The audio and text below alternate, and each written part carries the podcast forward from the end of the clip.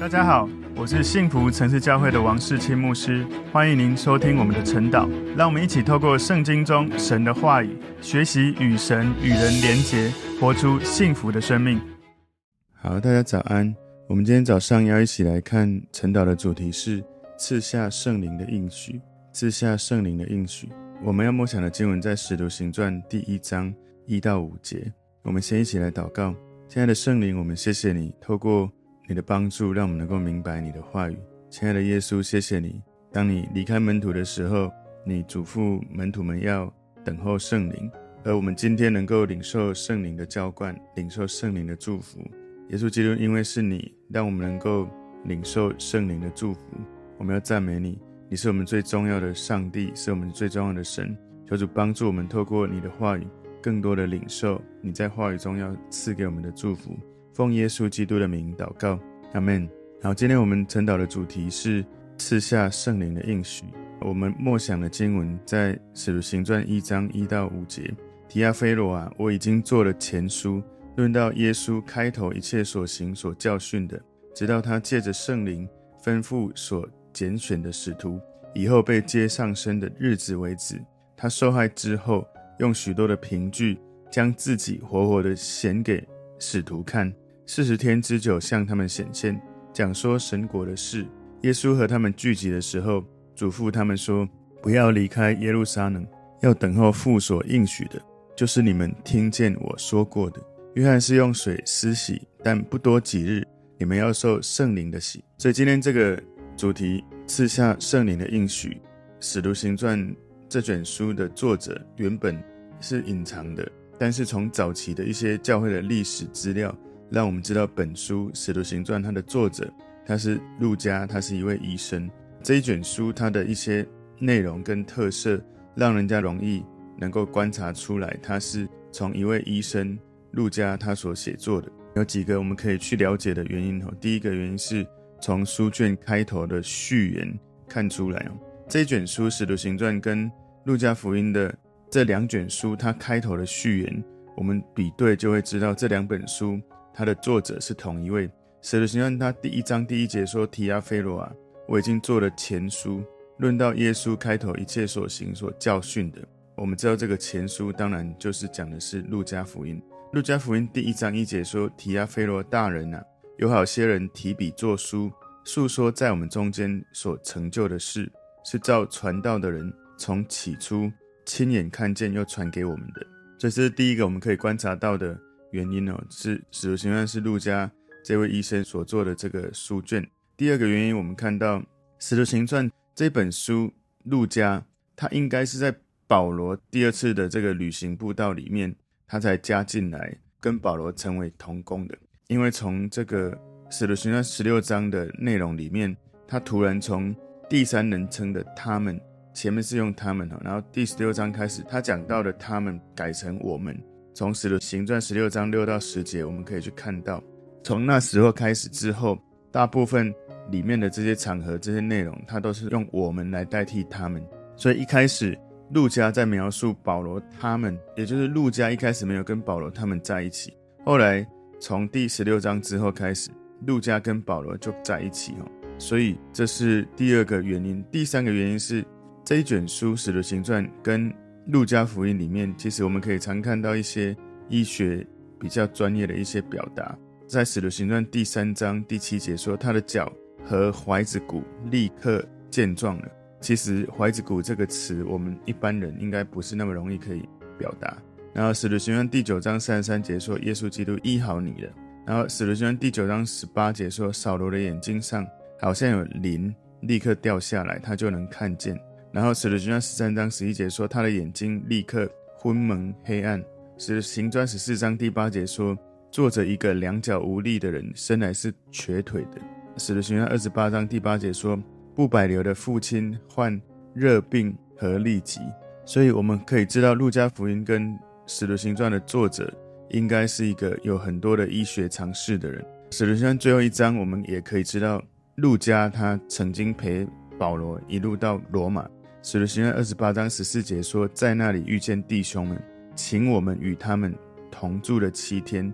这样，我们来到罗马，所以当保罗他被关在监牢的时候，路加可能是一直陪伴着保罗的。所以在这个使徒行传整个序言里面，路加他表达出这本书要写给提阿非罗。我们刚刚已经有看到使徒行传第一章第一节说：“提阿非罗啊，我已经做了前书。”所以这个提亚菲罗他的字义哈，他的意思是神的朋友，或者是爱神的人，或者是被神所爱的人。不过有一些解经的人觉得提亚菲罗是一个虚构的人物，来代表历世历代的信徒，信耶稣的信徒。不过路加他不只是说提亚菲罗，他也说提亚菲罗大人，在路加福音第一章一节里面讲到的，所以这是一种尊称，也就是对方应该是有崇高的社会地位。所以很多的解经家觉得说，这卷书写作的对象，接受这卷书的人应该是一个真实人物，而且对当时对基督教的信仰是有兴趣，想要更多的学习或者了解这个信仰。所以《使徒行传》作者是路加，然后原则上他应该是写给这个对象提阿非罗。其实《使徒行传》也常常被称为圣灵行传，因为这一卷书一开始，我们从第一章这里前面五节就已经看到。耶稣有告诉门徒降下圣灵的应许，所以在整个使徒行传里面有描述到圣灵是怎么降临在信主的人身上，然后因为圣灵的恩膏，让所有这些基督徒他们可以把福音从耶路撒冷传到世界各地。所以这卷书都一直在强调的是圣灵的运行，圣灵如何的在这些信靠神的人身上，从主耶稣传递到十二个门徒，然后在传递到其他的执事，然后到巴拿巴、保罗、西拉、提摩太，一直有不断的传递下来。所以有很多人也称这个《使徒行传》是圣灵行传。我个人我是非常非常喜欢《使徒行传》，我反复读了非常的多次。我也觉得在读这一卷书的时候，会让我愿意更多认真的来等候圣灵，因为圣灵不是你要他来他就要来，圣灵是你要。真的有那个生命、那个心等候的时候，有时候你很渴慕，不一定会等到圣灵什么时候来，我们不知道。但是你一定要有这样的生命，当他来的时候，你会有敏锐，你会有承接。所以今天在这个主题赐下圣灵的应许里面，我们把它归纳三个重点。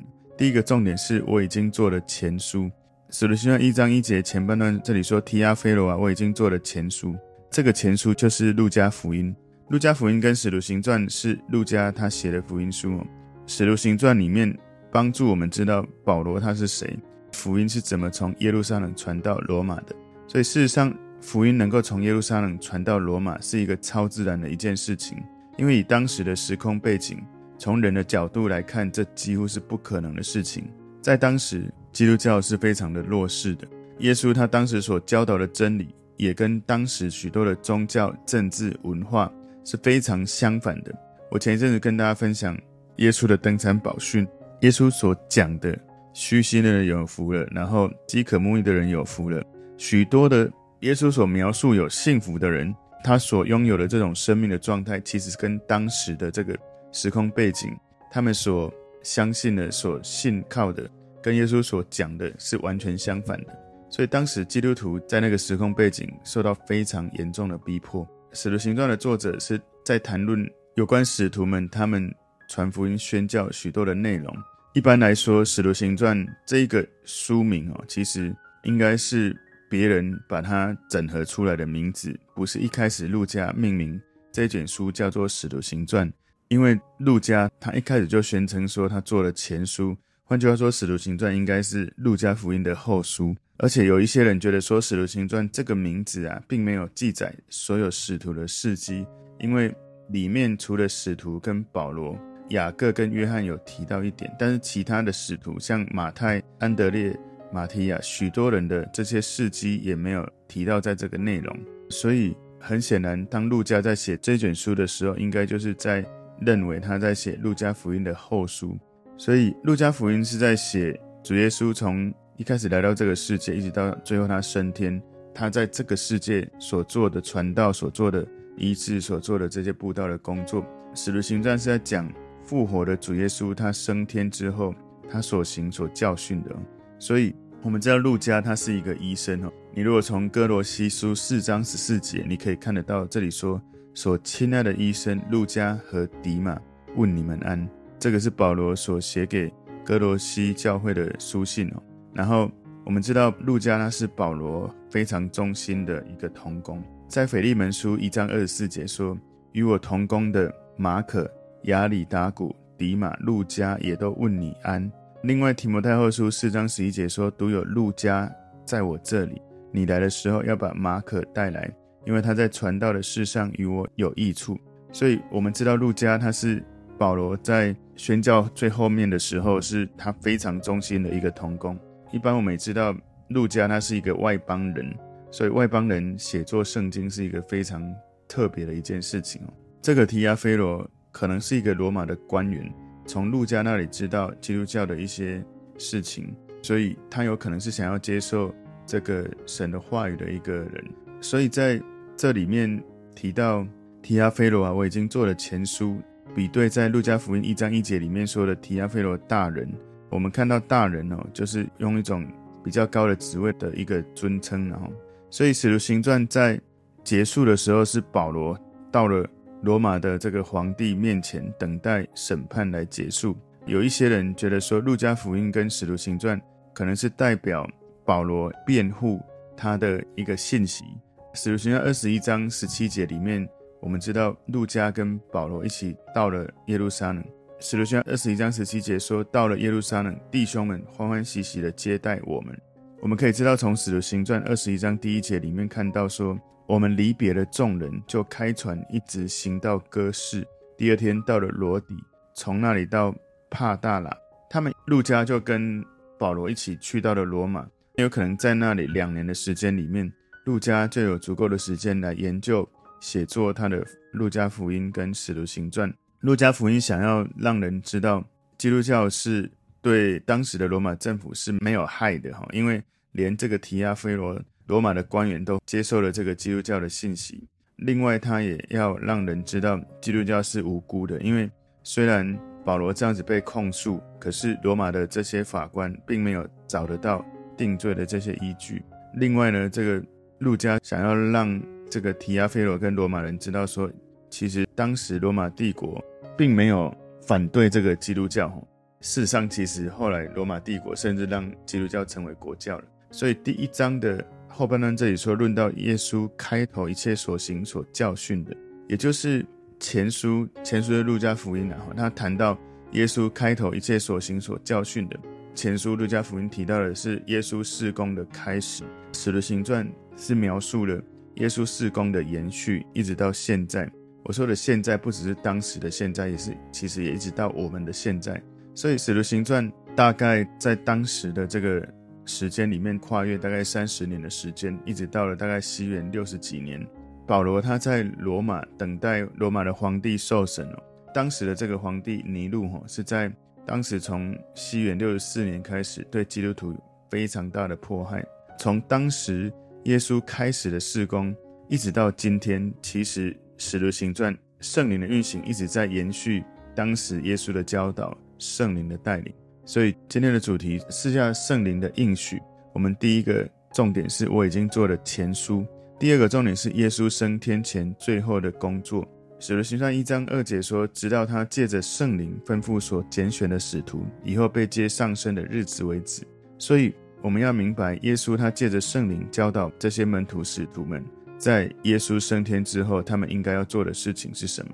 耶稣告诉这些使徒们要等候圣灵，所以耶稣要使徒们等候圣灵。事实上，耶稣他自己，他也是靠着圣灵经历复活的生命。事实上，耶稣他本身他就是神，他有一切的权威、一切的权柄，可是他还是没有依靠他自己本来的这些资源，而是他依靠。住在它里面的圣灵的力量，所以圣灵是圣父、圣子、圣灵。我们常提到的第三位三位一体的神。当圣灵降临的时候，他会在你的生命里面激励你的生命，赐给你能力，给你活力，给你超自然的大能。所以圣灵往往在那些没有信主的人当中在运行的时候，没有信主的人会发现，哇，这位神是真的又真又活的神。所以耶稣基督他复活需要依靠圣灵。当然，我们信耶稣的人也要依靠圣灵。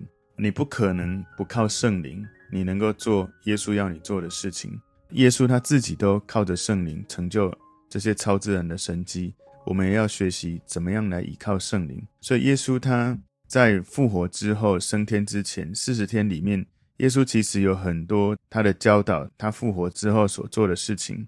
在哥林多前书十五章第六节里面，保罗他描述了耶稣，他有许多凭据是他复活的这些事实。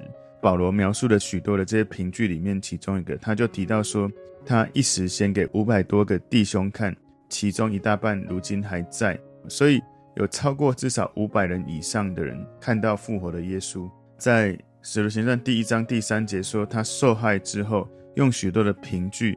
将自己活活的显给使徒看，四十天之久向他们显现，讲说神国的事。所以我们可以知道，耶稣在复活之后跟升天之前的教导，他有许多的教导，讲说神国的事。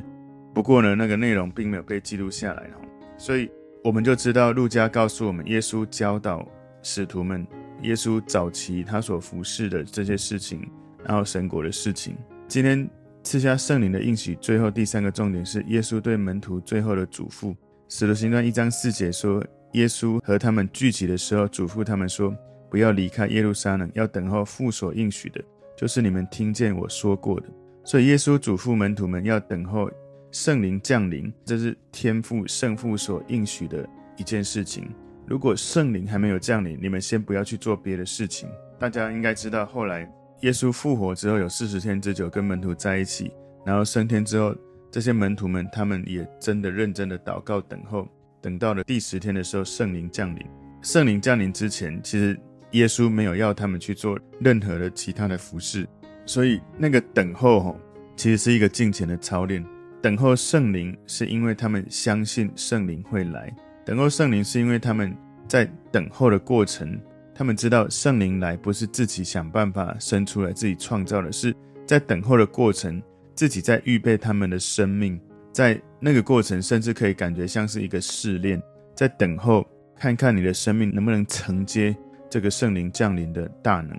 所以圣父、圣子、圣灵，其实从这里我们就已经看到神是三位一体的神。当圣灵降临的时候，我们会知道他是从天父而来，是耶稣说我们要来。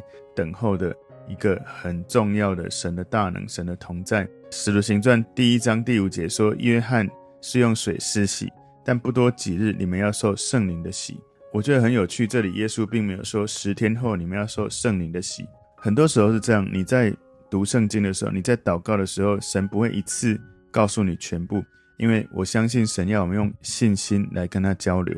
如果他都告诉你所有的内容，那你自己做了评估。你就会决定说啊，这样我要或是不要。可是神没有要我们用评估的方式，神要我们用信心来学习耶稣的教导。所以不多几日，这些门徒们知道天父的应许会来到，但不是立刻来到。几日他们不知道。一百二十个人挤在一个空间里面，在那里祷告。老实说，应该是有很多的挑战。耶稣没有告诉他们有几天哦，因为。我相信耶稣要他们做这件事情哦。如果他们受教，愿意在不知道有几天的状态之下，这样的祷告，表明他们愿意有一个操练，操练他们领受圣灵，在这个等候的过程，他们的生命能够承接。有很多人他们不愿意等候神，他们常常一祷告就要神立刻回应，或者他是有等候，可是他没有等到神，就自己用自己的方式去做他觉得要赶快去做的事情。所以有时候那个等候可能是不只是几个小时，可能是几个月，甚至是几年的时间。等候的过程最重要的不是要赶快看到我们祷告的事情成就。老实说，我这样子讲听起来很容易，但是超困难。因为你不要说等圣灵，你有时候等公车都觉得哇，怎么那么久还没来？你等一个人，他迟到了五分钟，哇，怎么那么久？所以你在等候的时候，最重要的事情不是好像要马上看到，因为。你这样子，你就没有操练到你安息在神的同在里。其实，在等候的过程，我们的生命是有在做事情的。等候看起来是停滞的，可是就是那个等候，让我们的生命可以拥有承接应许成就的生命。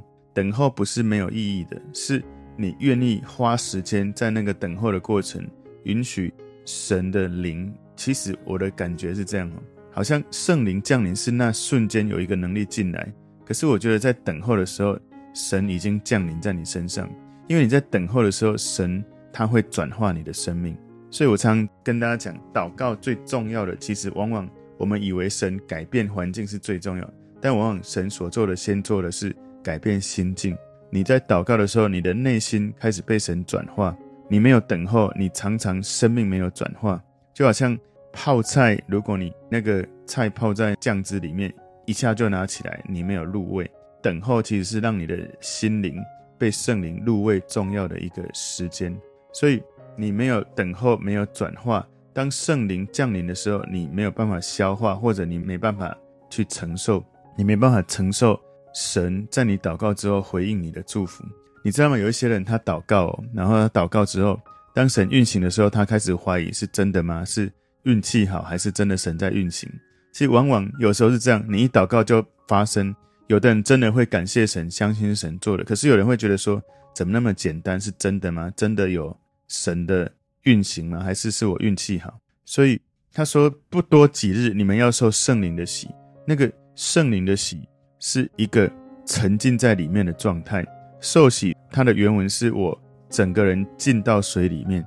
所以当我们受圣灵的洗的时候，是我们的灵整个被圣灵包围，浸泡在圣灵的同在里面。我不知道大家的经历哈，有的人他。信耶稣的时候，立刻就领受圣灵。那有的人在信耶稣受洗的时候，他领受圣灵。我刚刚所讲的是受洗之前，有可能你就领受圣灵的触摸；有可能你在受洗当下领受圣灵的触摸；有可能在受洗之后一段时间领受圣灵的触摸。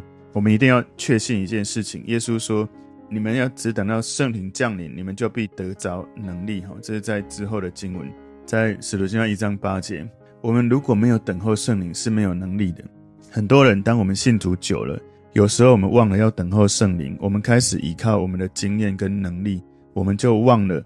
或许我们心里有神来的负担，可是我们没有等候，以至于我们靠我们的双手想要打天下，想要做许多的事。从你的环境的印证，从领袖的印证，从你所做事情的果子的印证，你要知道，很多时候，当你发现怎么很多事情都。好像不是很顺畅，有时候可能是我们需要，当然不是每一件事都一定要按照你的期待很顺畅。我们要知道，很多时候是你没有在等候圣灵当中，让圣灵的能力在你身上，以至于你去做神要你做的事。所以求神帮助我们在今天这个主题赐下圣灵的应许，我们归纳三个重点哈。求神帮助我们更多的明白使徒行传赐下圣灵的应许，我们归纳三个重点。第一个，我已经做了前书。第二个重点是耶稣升天前最后的工作。第三个重点是耶稣对门徒最后的嘱咐。我相信耶稣不只是对当时的门徒这样子来提醒，我相信他也在提醒你跟我等候圣灵。不管是神给你什么样的呼召，或者你有什么样的恩赐，或者你有什么样的经验，求神帮助我们有耐心，在神给我们负担要做某些事的时候，我们等候圣灵。然后当圣灵触摸我们的生命的时候，你会很明显的知道，他真的就在那个地方正在运行。所以在使徒行传赐下圣灵的应许当中，求主帮助我们能够等候圣灵，能够领受圣灵，能够在服侍神的时候靠着圣灵行出神超自然的大能。我们一起来祷告，主，我们谢谢你透过今天使徒行传的内容，你帮助我们了解这本书它是怎么样来的，也帮助我们知道从。耶稣的教导里面，我们要服侍神最重要的关键是要来等候你，以至于圣灵你降临的时候，我们是靠圣灵来做神要我们做的事，不是靠我们自己。主，我们赞美你，把颂赞荣耀归给你，奉耶稣的名祷告，阿门。